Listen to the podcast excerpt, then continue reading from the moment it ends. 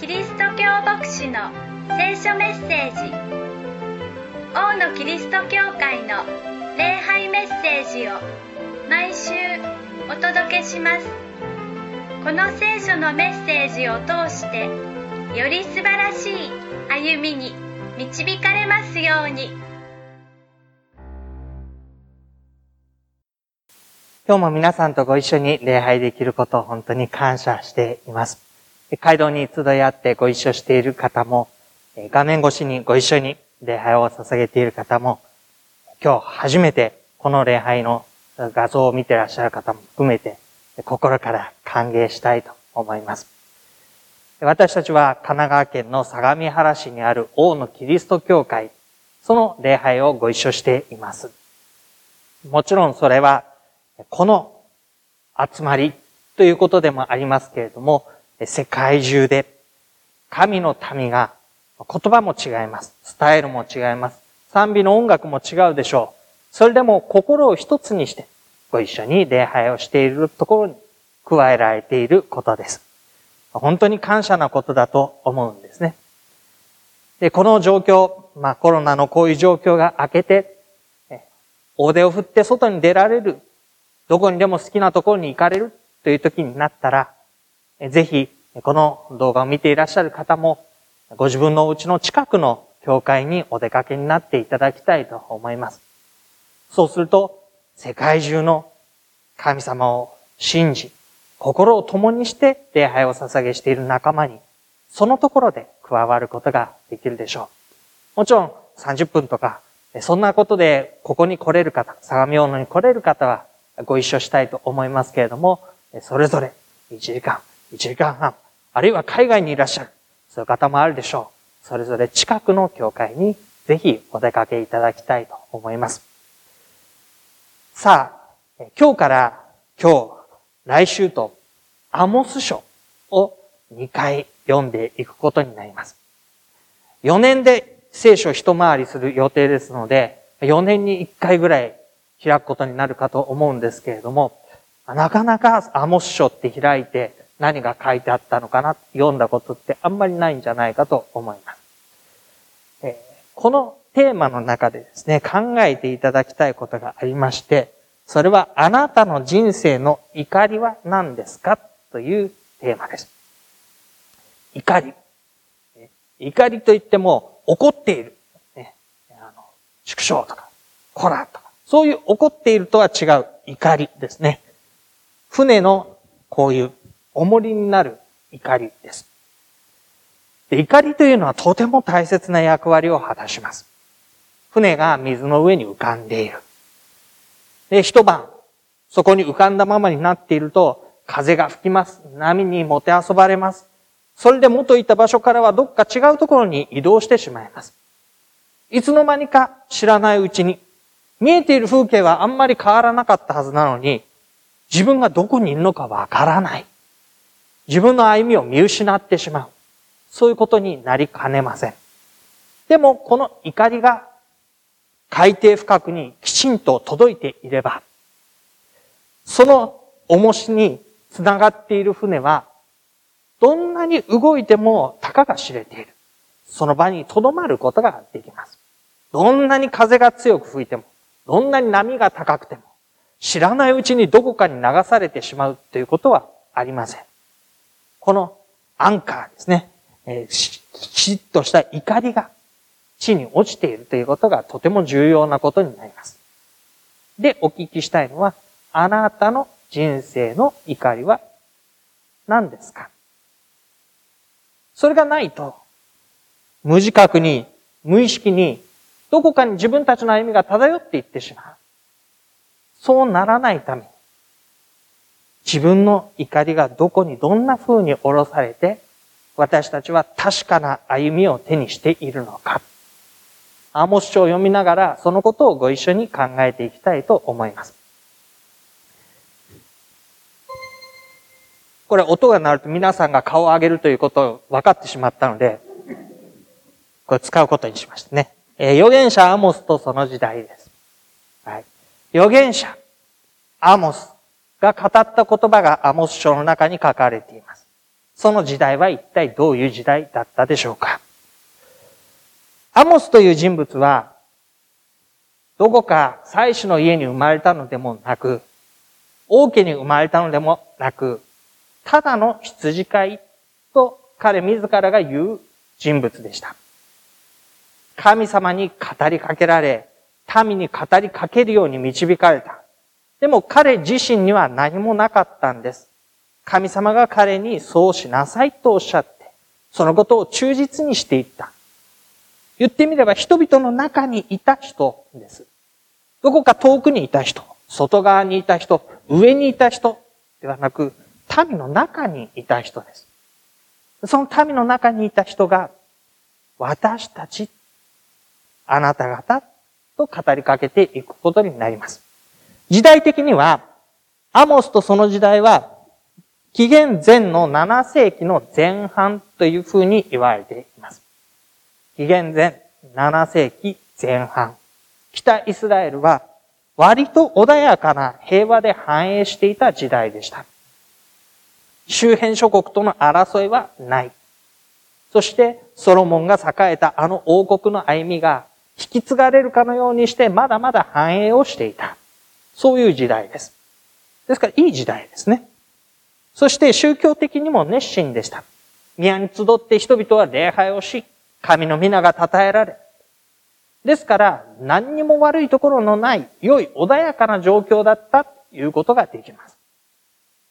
しかし、その背後で、民が虐げられているということに無自覚な時代でもありました。小さな者たちが、貧しい者たちが、一部の人たちのその特権や豊かな生活やそういったことのゆえに虐げられ、脇に追いやられ、彼らが犠牲になり、その上にみんなの歩みが成り立つ。でもそのことにみんなが無自覚。この無自覚さということについて、アモスは語りかけていくことになります。神の特別な民なんだ、とアモスは言うわけです。イスラエルは神の特別な民。一節二節のところを少し見てみましょう。イスラエルの子らよ、主があなた方、すなわち私がエジプトの地から連れ上ったすべての種族について言った、この言葉を聞け。私は地上のすべての部族の中から、あなた方だけを選び出した。ここに出てくる、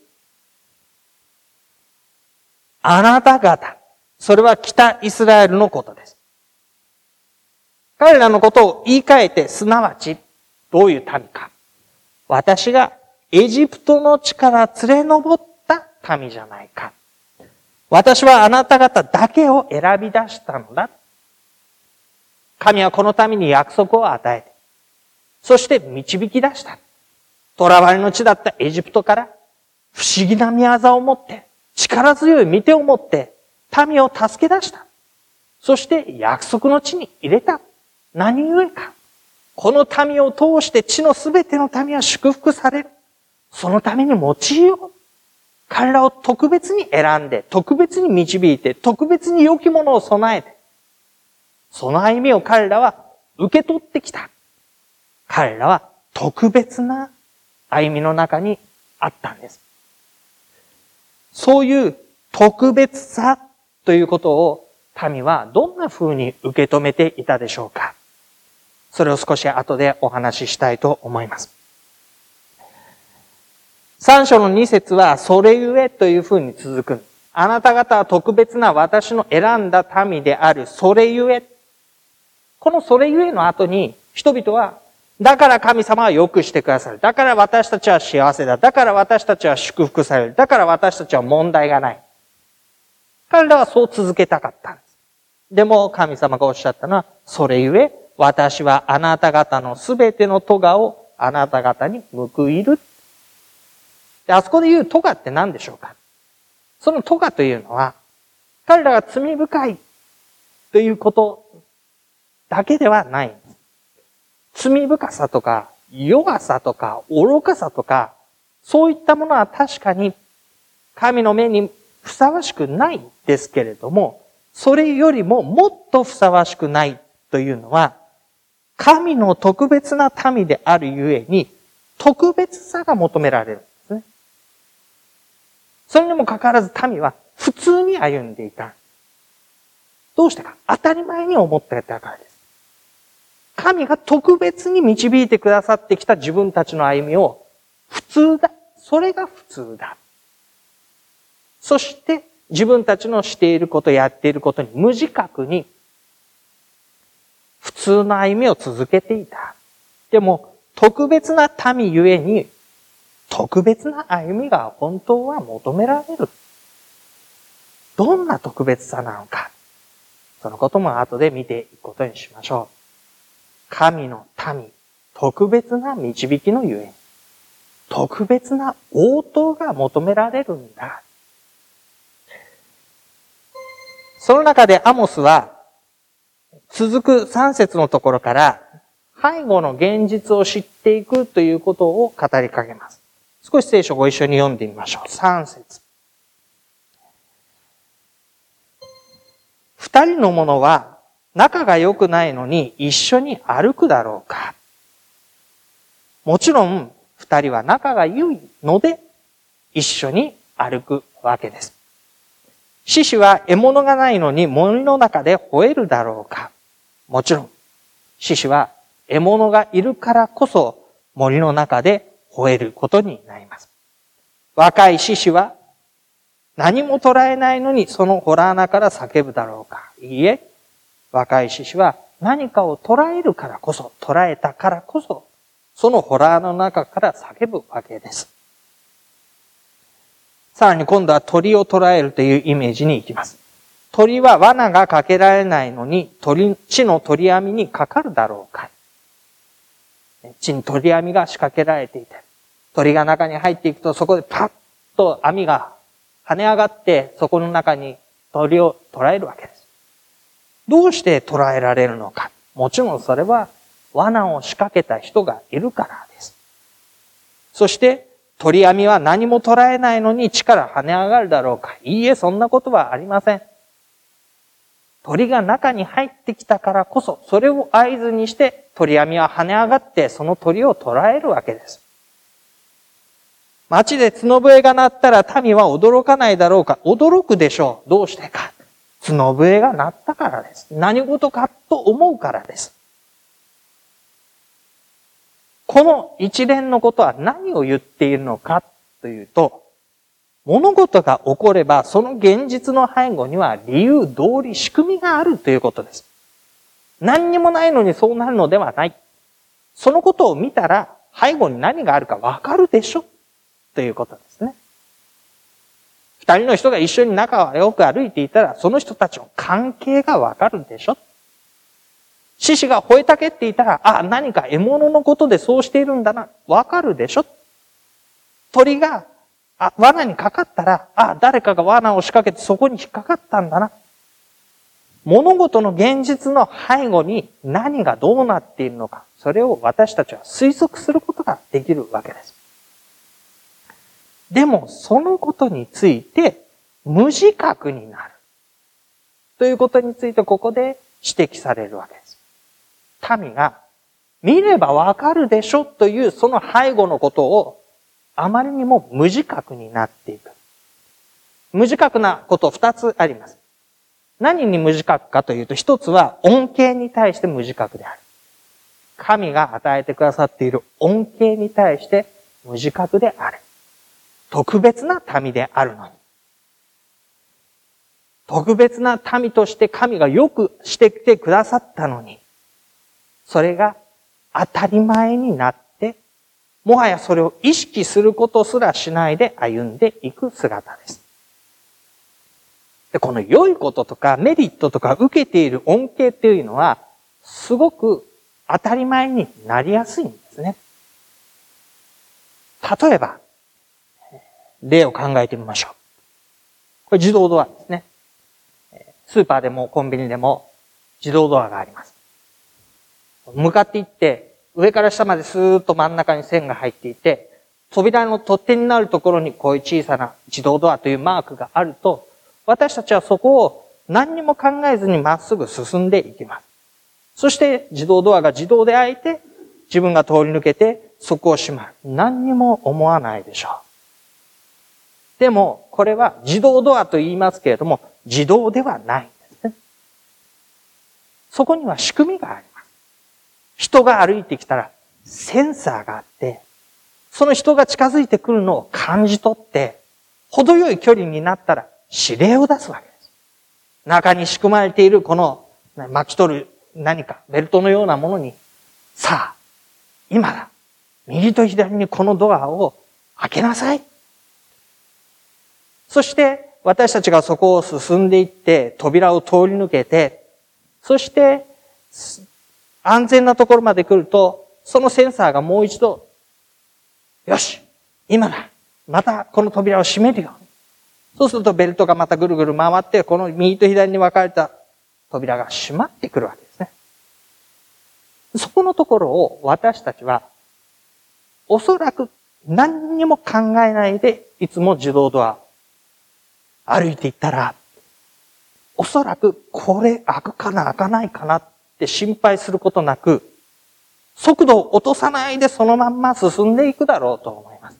そして扉が開いたら入って、入った後、あ、閉めなくっちゃって、後ろ振り向くこともなく、絶対それは自動で閉まるもんだ。私は何にもしなくても、これは開いて、これは閉まるもの。当たり前のように思ってそこを通り抜けていきますけれども、ちっとも当たり前ではない。そこにはちゃんとした仕組みがあり、そうやって人のために開けてあげようと思う人の意図があり、そしてその人のために閉めてあげようとする意図があり、その恩恵を受けているわけですね。でもほとんど私たちはそういうことは気にしていない。もう一つ挙げてみましょうか。千葉の方に、千葉なのに東京と名の付く楽しいエンターテインメントの施設があります。そこは、ゴミ一つ落ちていない。ということが売りになっています。ゴミ一つ落ちてないということを遊びに行った人たちは何の違和感もなく喜んで、それこそそんなことを気にすることもなく過ごしています。でもそこにはよく見ると、まあ、よく見なくてもなんですけれども、こういうふうにですね、ちりとりと放棄を持った人たちが至るところにいて、そしてほんの小さなゴミでもささささっと集めて、それを片付けています。そういう人たちがいて初めてゴミがないという状態が成り立つにもかかわらず、ほとんどの場合私たちはそういう人がいてくれるからこそということは考えないで綺麗な景色、気持ちよい空間、それを楽しんでいくことになるでしょう。恩恵というのは、私たちはとても無自覚、無意識になりやすい。当たり前になりやすい。神様が私たちのためになしてくださったことも、その中に含まれてきます。もう一つ、私たちが無自覚、無意識になりやすいものは、戒めについてです。神の戒めについて。神が特別な民として扱ってくださったということについても無意識無自覚であれば、だから私たちも特別な歩みをしなければいけないという、こちらについても無意識無自覚になってしまうわけでいいじゃないか、普通に。実際に北イスラエルの民は平和でしたし、みんな栄えていて、大抵の人たちは良い生活を享受できていましたし、宮では神様の名が称えられて礼拝をしていましたし、偶像礼拝もそんなにひどいわけではなかった。いいじゃないですか。でも、普通の歩みが求められたのではないんです。神の特別な導きにふさわしい、特別な応答が求められていきます。で、その特別な応答を語りかけるんですね、神は。でもそれを聞かない。特別さというものを彼らは無視しようとします。だから神はこう語りかけるんです。7節から8節町に災いが起これば、それは主が下されるのではないだろうか。これはこれから、これから。アッシリアの帝国によって北イスラエルが滅ぼされていきます。それを彼らはどう受け止めるか。その災いは主が下されるのではないだろうか。神様の意図がある。懲らしめるためではない。回復するため、整えるため、必要なことを覚えてもらうため、一時期厳しい災いが下ることがある。それをどう受け止めるのか。誠に神である主はその計りごとをご自分のしもべ預言者たちに示さないでは何事もなさらない。主が語られ、誰が預言しないでいられよ。神がなさることを預言者は聞き、語るよ。それをあなた方は聞くのか？聞かなければならないのだよ。聞く用意はあるのか？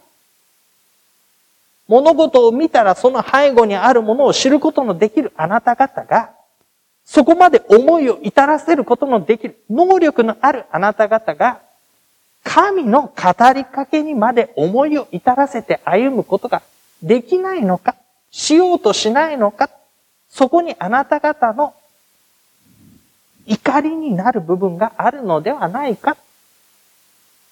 いつの間にか、どこか、自分の知らないところに、こんな風になってしまったと気がつくのではなく、ああ、私はいつもここに根ざしているから、こういう歩みなのだ。意識し、自覚し、そのための安全な歩みを用意していることが本来あなた方のすべき歩みではないのかそう語りかけるわけですね。無自覚であるな。無意識であるな。特別な民であるということは、特別な歩みを招かれるということ。小さなものの一人にまで、神の導きが、神の喜びが、神の祝福が届いていくこと。いや、までではなく、その小さなものこそが尊ばれ、奉仕され、彼らこそが満ち足りるように、そういう歩みをすることがあなた方の歩みではないか、その語りかけを聞け。これが神様の預言者アモスを通しての語りかけだったのです。では今日のところまとめていきましょう。神は民に特別な導きを与えてきました。それゆえに民は神の特別な導きに応えるべきだったのに、あまりにも無自覚であった。そんな彼らに対して神が語りかけるとき無自覚であるな預言者は語りかけたんです。そのことを受け止めながら、皆さんに三つのことを考えていただきたいと思います。実際に時間をとって、今日の問いかけとして、考えを深めていただきたいと思うんです。一つ目の質問はこうです。神の特別な導きをあなた自身はどのように経験してきましたか？神の特別な導きを。あなた自身はどういうふうに経験してきましたか？二番目です。そのことに無自覚であってはならないと言われるとき、では何を意識しますか？何を心に留めますか？何をあなたの怒りにしますか？そのことは具体的にはどのような取り組みによって実現しますか？何を意識しますか？実際にはどうやって意識しますか？ということです。皆さんにはこの三つのことを考えていただきたい。そして、おそらく忙しい日常にここから戻っていってしまうと、もう考える時間がないと思いますので、この場で時間をとってご一緒に考えたいと思います。5分ほどのタイマーを用意してきました。その5分の中で、ご自分と神様との歩みをぜひ思い巡らしながら、ここから歩み出してまいりましょう。5分の時間が終わったら、司会の方に導いていただいて、礼拝の最後の部分、ご一緒しましょう。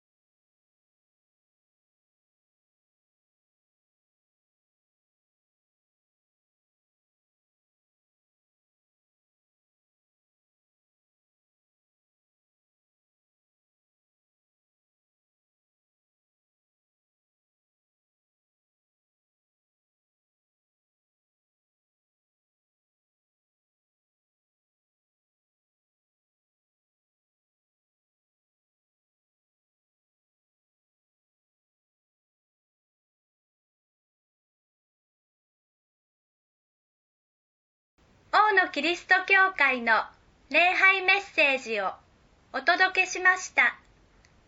お聞きになってのご意見やご感想をお寄せください。メールアドレスはのぶアットマーク牧師 .jp nobu アットマーク bokushi.jp までお待ちしています。あなたの上に神様の豊かな祝福がありますように。